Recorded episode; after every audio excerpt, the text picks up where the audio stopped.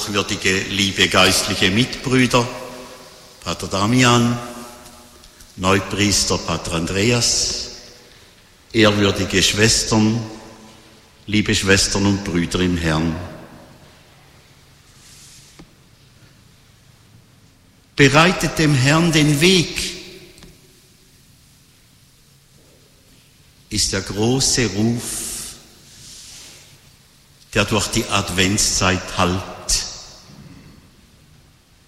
Der Ruf aus dem Mund Johannes des Täufers, den Jesus den größten aller Propheten genannt hat, weil er am Übergang stand vom alten in den neuen Bund. Bereitet dem Herrn den Weg. Manchmal müssen wir da ganz von praktischen Erfahrungen ausgehen. Jetzt, wo der Winter uns über das Wochenende überrascht hat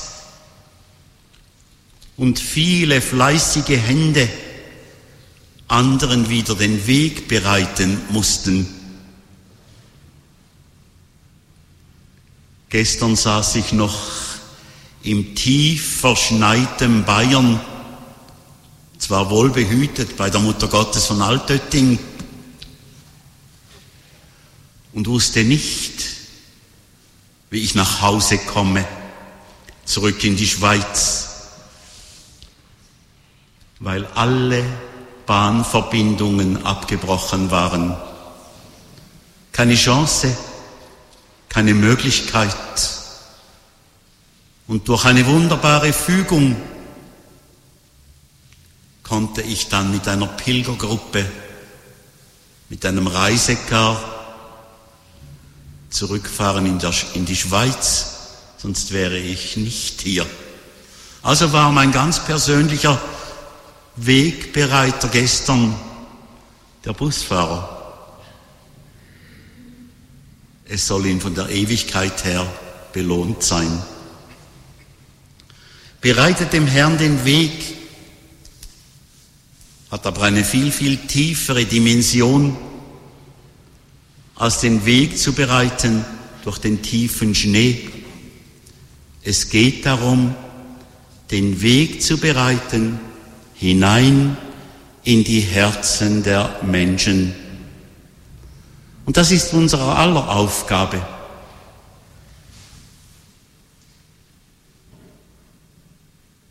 Johannes der Täufer der große Wegbereiter. Und wenn wir heute, wie jedes Jahr schon seit vielen Jahren zurück, am 5. Dezember jeweils des im Ruf der Heiligkeit verstorbenen Spirituals Johann Amstalten gedenken, der auf den Namen des Täufers getauft wurde. Dann rufen wir die Persönlichkeit und das Wirken eines Priesters in Erinnerung, der nichts anderes sein wollte, als dem Menschen den Weg zu bereiten für Jesus Christus in die Herzen dieser Menschen hinein, die in vielfältigen Zusammenhängen anvertraut waren. Er war Wegbereiter für die Patienten damals im Kreuzspital in Chur,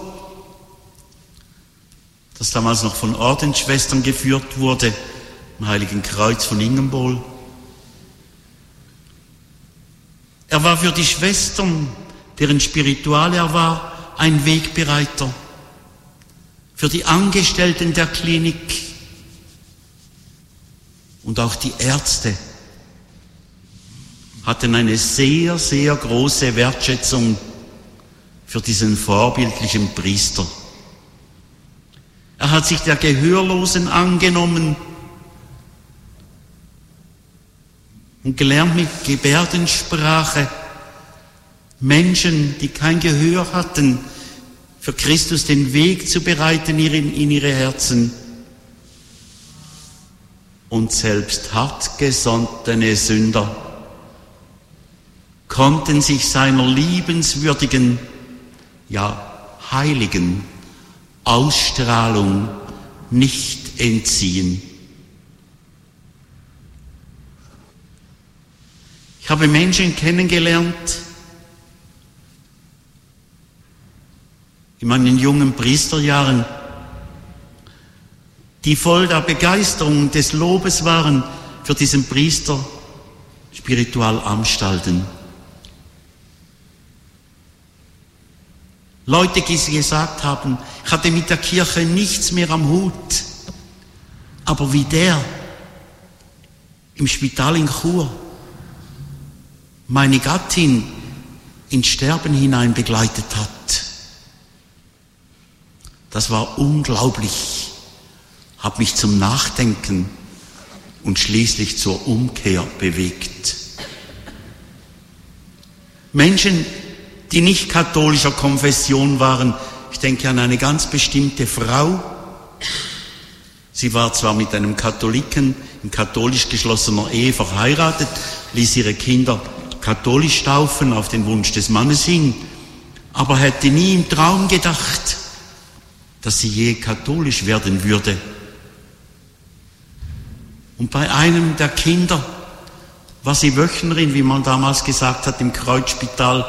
Und sie hat erlebt, wie Spiritualanstalten einer anderen Wöchnerin im Bett nebendran täglich die heilige Kommunion gebracht hat, mit ihr liebenswürdig und fürsorglich gesprochen und auch sich auch ihr, der Nicht-Katholikin, zugewendet hat und der Funke ist übergesprungen.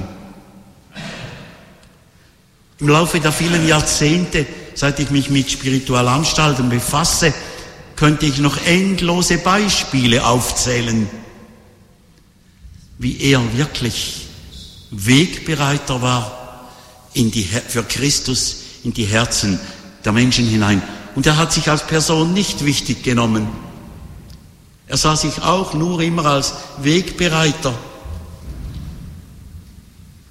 zurückgenommen und den Platz geräumt für Jesus Christus, auf den es wirklich ankommt, der die Mitte, das Ziel unseres Glaubens ist. Nur elf Jahre priesterlichen Wirkens waren ihm vergönnt.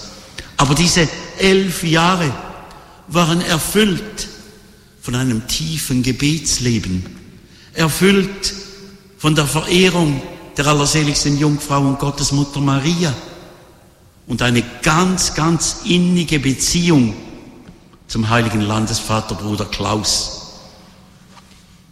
Als ich die Biografie geschrieben habe über den Spiritual, konnte ich in Zürich in einer Zeit, bei einer Zeitung im Archiv recherchieren. Und da stieß ich auf einen Artikel über die Landesausstellung damals, als in Zürich die große Landesausstellung war und Obwalden war Gastkanton in Zürich an der Landi, wie man gesagt hat. Und das Kollegium Sarnen, damals von Benediktinern geführte Mittelschule hier, hat ein Bruder Klausenspiel aufgeführt. Und wer übernahm die Rolle des Bruder Klaus, der Schüler, der Gymnasiast, 17-jährig damals, Hans Amstalden.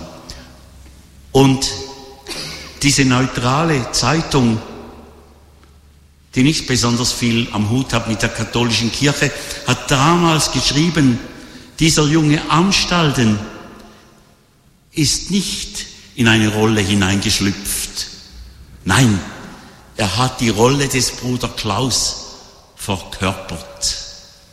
Warum sage ich das? Weil er eben mit ganzem, mit Leib, Geist und Seele dabei war. Mit Geist, Leib und Seele seine priesterliche Berufung ausgeübt hat. Nicht ein Job, sondern einer Berufung gefolgt. Und diese Berufung hat er wahrlich treu, beständig und liebenswürdig verkörpert.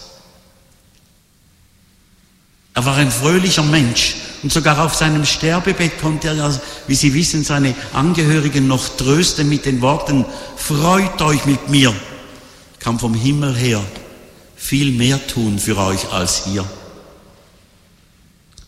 Was für eine großartige Priesterpersönlichkeit, die wir heute nicht vergessen dürfen und deren Anliegen wir fördern wollen.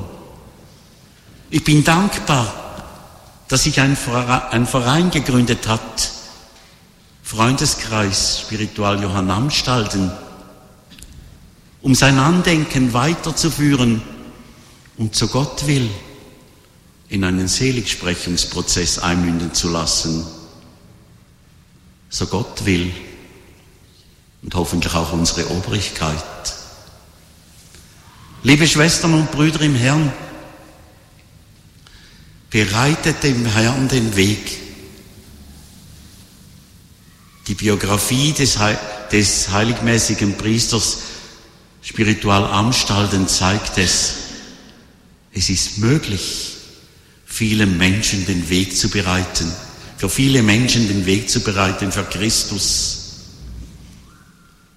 Es ist auch für uns möglich, und eine Einladung an uns, dass wir diese Adventszeit nutzen, dem Herrn den Weg zu bereiten.